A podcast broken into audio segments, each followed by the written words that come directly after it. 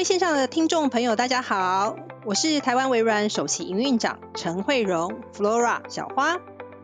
欢迎您收听花想世界。花想世界的花就是小花的花，花想世界也是取发想的谐音。花想世界这个节目会从 leadership 领导能力这个角度切入，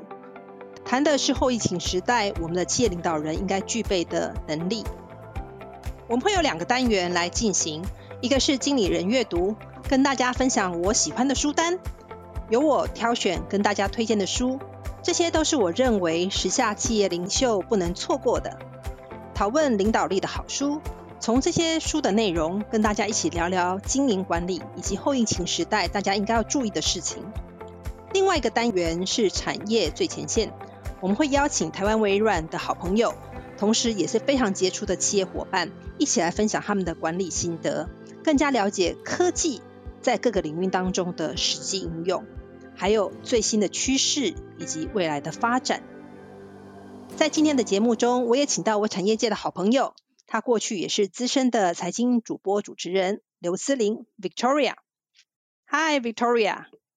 Hello Flora，恭喜 Flora 的 Podcast 新开张，恭喜恭喜，谢谢。刚刚小花有提到节目的内容嘛？那今天我们要进行单元呢是经理人阅读。那小花呢会严选她最近读的一本书来跟大家分享呢商业管理的新思维。所以大家也很好奇了，我们第一本选的是哪一本书呢？好。第一本选的呢是《无限赛局》，也是赛门西奈克哈这位很有名的这个作家。那他呢是在前几年，如果大家去上这个 U 这个 TED 的这个演讲者，他是 Top 的前几名哦，因为他二零零九年的时候，他提出了一个是 Inspire with Why。好，那那时候到目前为止有五千五五百万个人来 review。那在二零一七年的时候呢，他也有一个非常有名的这个嗯、呃、这个这个节目哦，他在呃上美国节目 Insight Quest 里面呢有谈论到，就是千禧时代世代的人在职场上面出了什么问题。那那个那个那个点阅率超过呃一亿五千万，所以是非常有名的一个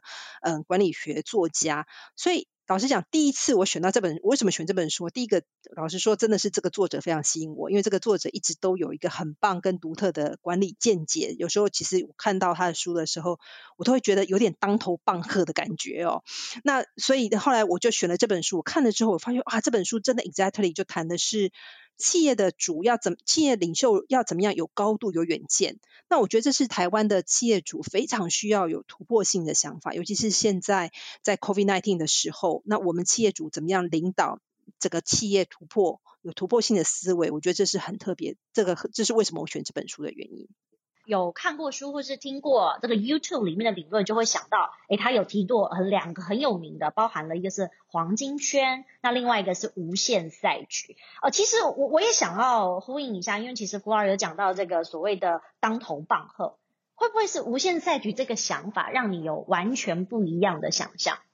我觉得倒不是说有完全不一样的想象，而是发现说，哇，这 exactly 就是我希望，嗯、看到的也是我看呼应到我看过去的几年的呃，有些企业很成功，有些企业没有办法再继续永续经营下去的原因哦。因为在这书里面有提到是说，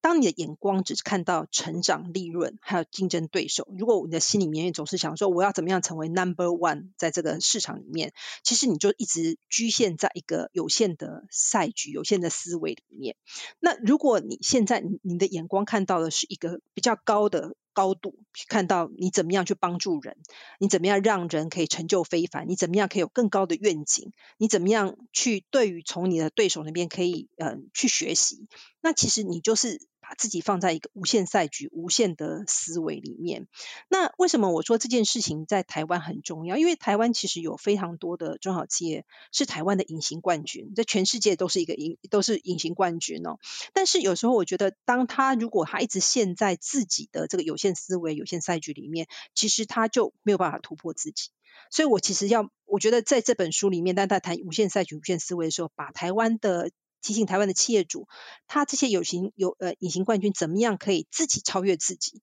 不要安于现状，才能够把这个远见放到我们的企业经营里面。呃，现在尤其是在 COVID-19 这个疫情，我们在三级警戒的时候，那当然可能政府说，哎，这个日期可能还会再往后延，很多的企业必须要有一些改变的思维。它本来有年度的计划了，可是，在二零二零跟二零二一遇到这个大环境改变，它其实是要不断的改变自己的脚步。所以，我们来看一下刚刚讲的有限跟无限的概念哦，因为刚刚讲这个有限，就是我们给自己一个设限，目标很简单，就是要赢。所以不管我是去比赛啦、游戏啊，甚至我跟 Flora 下棋，我就是要赢嘛。我只是想说，我一定要赢你。可是赢了之后，然后呢？所以我们才会提到无限的观念，因为其实无限观念就是像人生一样。哈，我知道其实 Flora 有很多运动的一些 想法，对不对？因为无限的观念是不是？其实我们的人生就是没有所谓的时间点，它是一直都在跟自己往前进的。嗯，没错。我我我想，如果从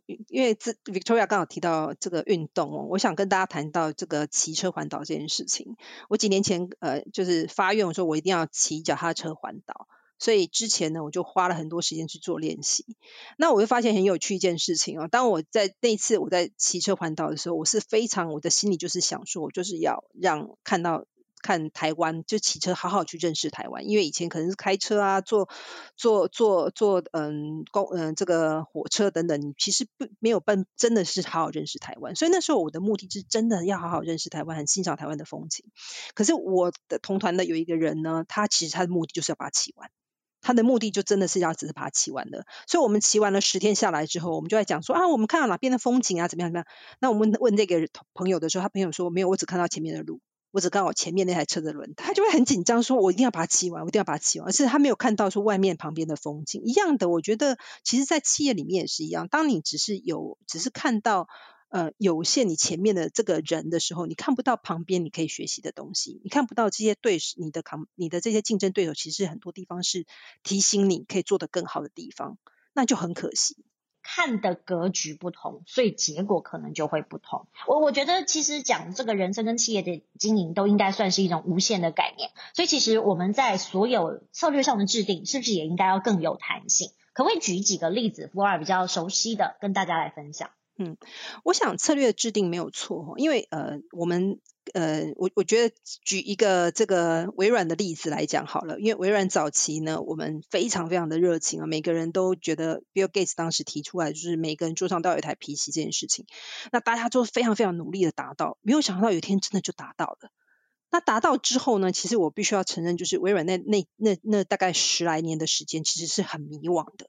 因为我们已经那时候，我们常常把自己的目标设成我们要市占率第一，可是大家都知道，其实那时候微软在在很多地方真的是市占率已经是第一了。好，那那时候我们常常会把每个人都变成是我们的竞争对手。但是那一阵子，我我是大概那个时候加入微软的，那时候我也觉得很有趣，是我们的。你如果你看我们的资资产负债表，我们的财务报表其实是非常非常的亮丽，但是我们的股价一直都是非常的不好，大概大概美金二十几块，非常非常的久哈。那我觉得那个时候微软真的就是陷入一个自己一个有限有有限赛局的这个困境哈，就是这这是整个整个我们策略的这个定定，真的是那时候真的我觉得有点像。中年大叔啊，到到了这个中年的这个年纪的时候，大家就有点有点开始迷惘，思考自己的人生要怎么走。那那时候我们也去问了很多，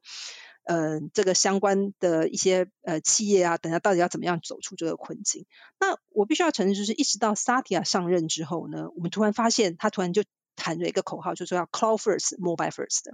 让每一个人跟企成就非凡，我们突然开一个眼界，说呀，这这这个件事情是真的，我们觉得非常热血的地方。然后突然间，我们就觉得全世界都不是竞争对手，都是我们的合作伙伴，都是我们的朋友。就像 Open Source 也可以是我们的朋友，Linux 也都是可以朋，都是跟我们的朋友，谁都是可以。Apple 以前是我们的很大的竞争对手，现在也都是我们的朋友。我们还去 Apple 的这个发表会站台。那所以现在就变成，就我们突然就发现，哇，这真的是把我们这个因为。Mission 的改变，让让我们就从有限赛局直接到了无限赛局。那你说这个产品方面，我老想产品不会隔，就是萨提亚上任之后马上就有的。那这个产品的部分，其实在之前，我想已经有人就已经开始做思考了，已经开始开发了。所以呢，萨提亚上任当他登高一呼的时候，我们所有的的事情就开始很快速在进行，然后大家就非常非常有热情的。朝着就是要让每一个人跟每个企业都能够成就非凡的这个路上走，那也可以很快的搬上我们的云端。一下，因为刚刚有讲到这个环岛，我自己也有跑马拉松啊。那其实我也想讲一下这个小花过去在呃运动的时候，会不会有时候也觉得，哎，我们有时候就是想要赢，对不对？我们有时候跑的时候想要超越别人，可事实上刚刚讲的很重要是风景跟所谓的视野很重要。所以事实上，诶，这个身体健康跟人生的追求，其实也有异曲同工之妙。嗯，对，没错。我举我自己做重训的例子来讲哦，因为我现在已经可以举起九十公斤，九十公斤的两个你吧。对，那所以我常常在跟我们部门开玩笑说，下次我们 team building 就是来互相举对方这样子，看可以谁可以把谁举得起来哈。那呃。老实讲，到九十公斤不是一蹴而成。我其实是一个，诶、欸，年轻的时候念书的时候是只要体育课能够逃就逃，能够避就避。我是很讨厌运动的人。那为什么我开始喜欢运动？哦，那呃，其实很多人，我相信很多人就是跟我以前一样，就去买了健身房的票，但是都没有去。对对对，一年只去个几次而已。那一直到有一天，有人跟我讲说，你有有有有人有有不同的同仁跟我讲说，诶，你看起来好累哦。那那时候我杀的你觉得说哇，看起来怎么样让自己容光焕发？这件事情比比什么都重要哈。我一个女生来讲，当然还是非常爱漂亮了哈。那我也现在思考说，哎，对，为什么我要身体健康？我身体健康除了我能够工作，能够真的这个带带带给我自己成就感以外，我也真的希望能够让人家看起来觉得。赏心悦目，那我也在想说，哎，如果我退休之后，我还可以随心所欲跟朋友、跟家人玩，这件事情对我来讲也非常重要哦。所以因为这样子的关系，这样的一个理念的不一样，所以我开始就是非常努力去做重训。那这件事情就会让我觉得，哎，很快乐，因为因为尤其是做完重训，若运动完之后，你就会觉得说，啊，你自己，而且你是自己在超越自己。你从我原来只能拿三十公斤到五十公斤，所以其实你没有。不需要跟人家比赛，你就跟自己来比赛。就我我就有点像我刚在前面讲的，就是其实台湾很多隐形冠军，所以你怎么样自己一直超越自己这件事情呢，就会让你只要你有一个呃这个远大的这个远见的这个目标，其实这件事情可以让你自己会有动力往这个方向走。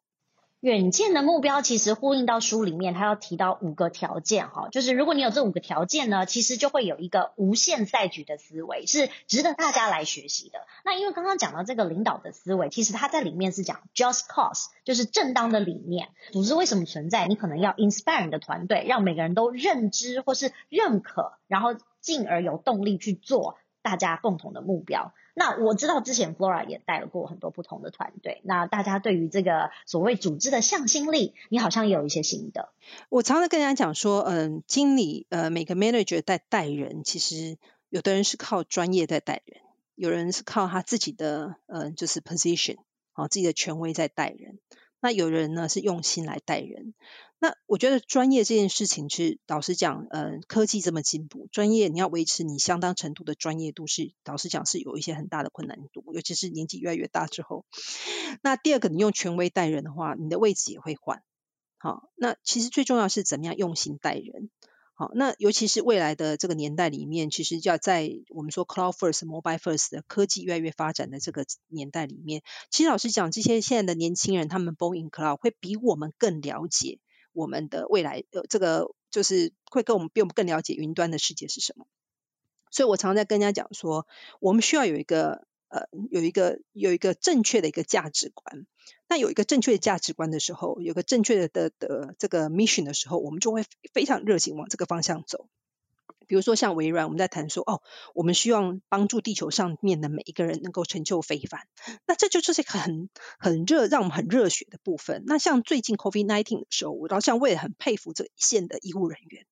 他们一定要有对病人有非常大的热忱，才会让他们冒着生命危险愿意去。去有时候有的人真的是是抛家弃子，真的因为不敢回家嘛，因为怕怕这个自己把病毒带回去，所以他们真的是有很强大的理念，才有办法让他们有呃有这个团队愿意来跟着他们一起走。所以我觉得这正当理念放在第一条，真的是非常非常棒的一个一个开头。所有的团队。员工哈都往前走的时候，他们都会愿意付出。好，就比如说，我知道 Flora 之前在带人的时候，很多人都愿意加班呢，很多人都是哎下班之后哎说哎呦这个 case 没关系，我明天要给你晚上要做完。好像是这个样子。对，没错。因为老实说，如果你呃跟员工讲好，像我以前在带呃全球的技术服务团队，那呃我们的技术服服务团队是必须要呃每就是七乘二十四小时全球呃不同的 shift 来轮的。所以呃美国完了之后就给我们，我们完了之后给印度，印度可能再给给欧洲。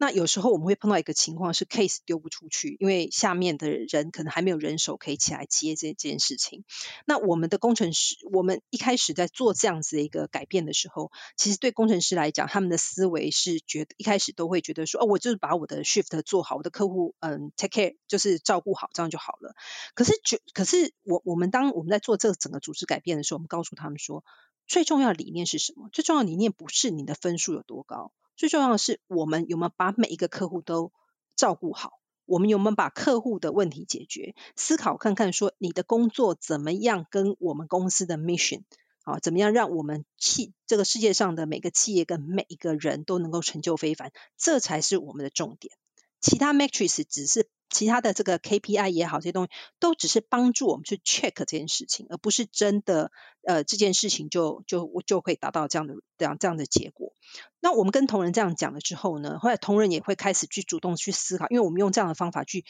鼓励同仁说，你要思考看看说，那你可以做什么事情？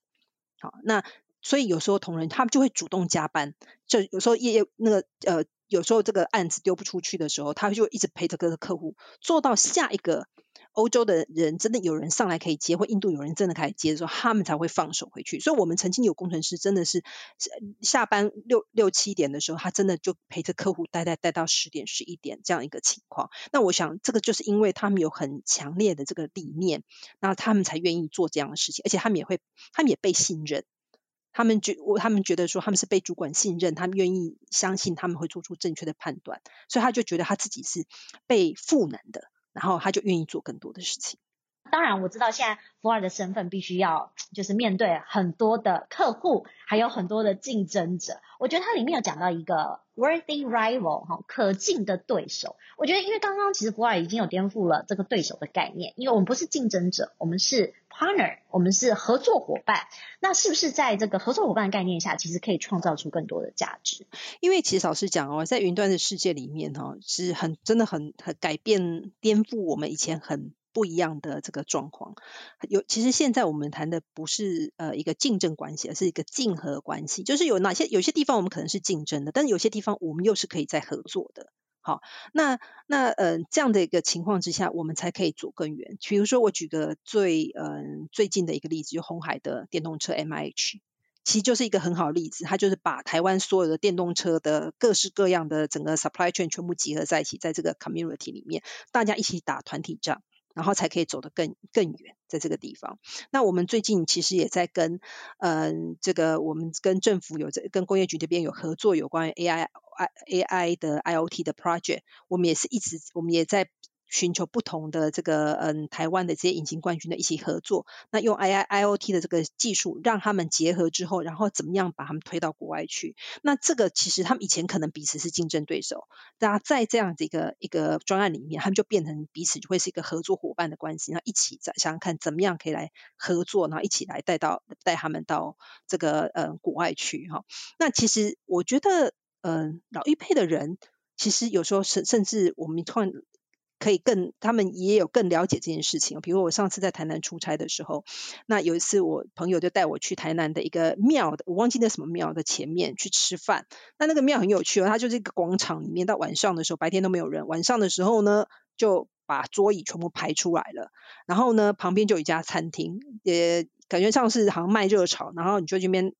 Order 你的菜之后，那我就问他说：“哎，我想要喝什么饮料？”他说：“哦，那你去隔壁的杂货店拿。那你要喝什么酒类？那就另外另外一家杂货店可以卖酒，有卖酒的这个杂货店拿。所以，然后你你如果你要卫生纸，然啊，旁边又有另外一另外一个嗯杂货店，所以他那边就变成是一个，老实讲，如果一个有有人，嗯，他就变成是一个很有趣的一个 ecosystem，大家彼此互相来合作在这个地方，那大家就都有钱赚。其实我觉得最困难的是。呃，如果你要做一些改变的时候，尤其是在领导者的位置，好，他这边有提到一个是弹性的策略。我觉得弹性这个字其实听起来好像很容易，但是做起来是非常非常的困难。因为 flexible playbook 其实在大环境的剧烈变动当中，有时候你是要排除万难才做得出来的。对，其实我常在跟我在云，就是尤其我们现在到了云端之后，我们常在尝试不同的方式，怎么样让嗯可以更协助客户解决问题哦。然后我前阵子我有一个。同事就跟我讲，他就说，我就说啊，我们一直，他他就很高兴，他就说，哎，我觉得我们在创造历史。然后他下一句就跟我讲说，对啊，如果我们不创造历史的话，我们就可能就会变成历史。这几年在做很多的改组的时候，其实我们的领导人自己也会跟我们讲说，有时候他他只知道这样做的方向是对的，但是他也不确定 detail 啊，就是详细的细节要怎么做。那以前的做法，以前做任何的改变的时候，其实我们都是哦，有 play 有 playbook，有很清楚的 guidance 等等，detail 就是详细要怎么做。那其实我们最近在做一些改组的时候，其实有时候会边做边看。可是如果我不动，我绝对不会有机会可以可以赢到，就是不不会有机会可以占到先机。我举个例子来讲，比如说呃，我们几年前在我在技术服务团队里面，我们。以前都是嗯，就是呃区域，就是 regional 的的概念来做来做业务。后来我们把它全部把它改掉，变成是 global 的，就是所有的嗯产品线，比如说 Windows 的 support，就是全部 report 到 global 的的这个部分。那这样有个好处是，它可以加速大家的经验传承，跟加速我们员工的这个嗯他的呃技术能力的的提升。好，但是它也会有一些我们可能见的一些状况。可是因为我们可见的状、可见的这个挑战，我们就不去改变嘛。我们后来还是决定动了，因为如果你不动的话，你永远不会有机会有一些突破。那我也常跟我同仁讲说，其实组织没有是完美的组织，完美只是一个最佳化的一个组织。那我们要怎么样让这个组织可以变成完美？就是靠人，因为。对，因为就像就像我也常常跟大家讲说，AI AI 不是万能，但是你没有你一定要 AI 加上 HI 加 human 的这个部分，你才有办法让这整个整个服务变得更完美。所以你们一直强调是 AI 赋能嘛？对，没错，赋予它更多的能力。没错，没错。其实呼应到这个里面书里有提一个例子哈，因为 Netflix 大家现在都在看哈，影音串流，大家防疫在家追剧嘛。那事实上，其实大家知道吗？以前 Netflix 是做 DVD 的，那尤其它是更早哈，两千零七年他们的 CEO 就在想说，哇，我可能是要做影音串流，就没有想到那个时候，哎，我相信大家都一定是 against 他，就觉得说，怎么可能呢？那个 DVD 获利，哎，占业务百分之八十趴，哎，脑袋有问题吗？所以要回到哎。Simon Sinek 又讲最后一点，我觉得也是最重要的，是勇敢的领导。我相信他做这个决议的时候，呃，一定有很多人 oppose 他，绝对不支持，而且觉得数字会说话，数字是看不出来未来的改变的。那尤其我觉得 Flora 现在也是有一个新的身份跟新的职位，那加上过去的经验，其实我觉得 Flora 很勇敢，我们 take over 这个 position，但事实上是因为有更多的挑战。所以，其实你对于勇敢的定义，尤其是身为一个女性的领导者，你会怎么样去看这件事情？我觉得勇敢的，对我来讲，勇敢呢，其实真的是去嗯、做对的事情。好，那我我跟我举个例子来讲好了。其实，嗯、我们这几年在谈的，就是不只是让客户买我们的产品、使用我们的产品，其实最重要的是他要用。好，所以我们在我们的 KPI 里面有一条，就是要看客户的使用率的状况。那老讲达到客户使用率呢，当然有有些很多不同的角度可以做。那有一次我同仁就跟我讲说，哇，今年目标真的很难，可以很难做得到。那那有些客户他就是就不愿意，就是不愿意使用啊，买了然后就很多的很多的犹豫啊等等，他就是不愿意用。那他不愿意用，其实我就会造成我们 KPI 的问题。那我就有同仁跑来跟我讲说，哎，Flora，我告诉你，可以用什么样什么样的方法，可以让他达到这个使用率。那我跟他讲说，可是我好，我做了这件事情，我直接的确可以让我的 KPI 变变好。可是然后呢，这件事情并不是真的客户在使用，而是用可能用一些什么样的方法可以让感觉上这个数字变好了。那这件事情你觉得有价值吗？如果不是一个有价值的事情，那就不要做。所以那时候我必须要 take 一个一个很大的一个挑战，就是说我这个 KPI 就是就是就是不会达到，对。那但是我愿意 take 这件事情，嗯我觉得这是一件对的事情。那后来是事情也证明，就是说我们因为我们这样的坚持，我们宁愿就是真的是做苦工，一个一个去跟客户好好的谈，好好的谈。那做去思考怎么样不要走捷径去做真的对的事情。所以后来同仁其实他们是很认可的，所以他们也愿意去做很多我们我想不到的事情，去很多的很。我想不到的东西，他们都想到了，去怎么样去去说服客户，怎么样去 approach 更多的嗯 BDM，去达到这样一个知了解这件事情对他们的好处。然后我们也比如说我们做了很多呃，我们做了一些 webinar，然后也甚至在最近 COVID-19 的时间，我们还用 webinar 去做一些请一些名人，比如来谈心理的部分，谈嗯、怎么样呃带小孩啊等等，甚至我们谈一些很 soft 的话题。Balance 生活的这个议题，让我们的客户呢，可以让这个是让他们可以真实感受到这个 benefit，所以他们会觉得说，哎，因为因为我们不用，我不不走呃捷径，不走歪路去做这件事情，所以他们在未来，我们在我们领导者在讲很多事情的时候，他反而会会更尊重你。那我觉得，当然你你会 take 小段时间的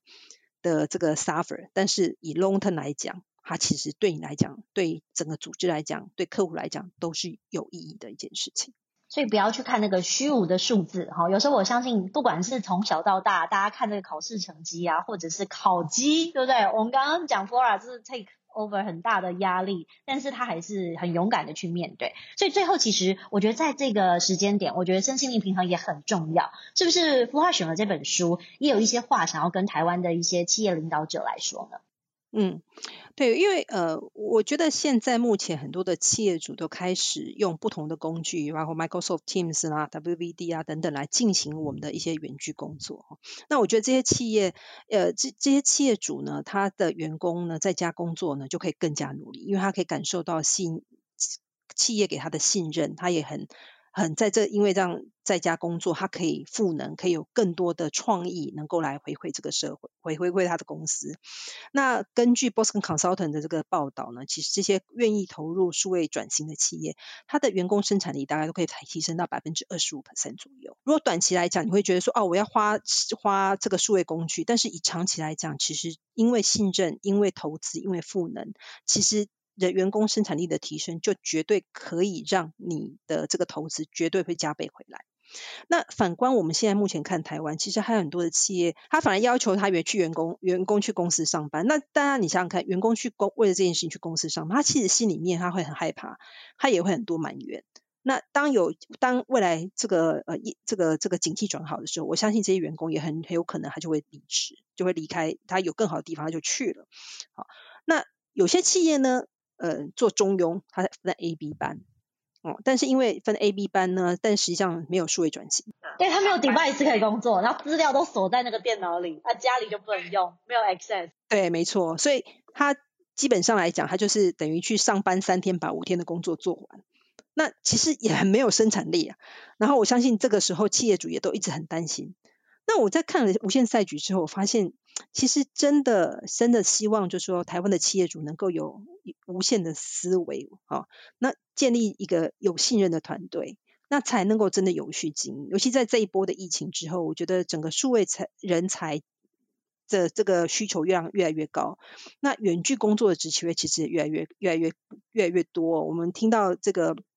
嗯，报道的话是大概会增长八倍哦。那我觉得，未来未来台湾的企业主会面临到，你会跟全世界的企业一起来争求、争取这些人才的困境。尤其台湾有很多的很好的爱的科技人才，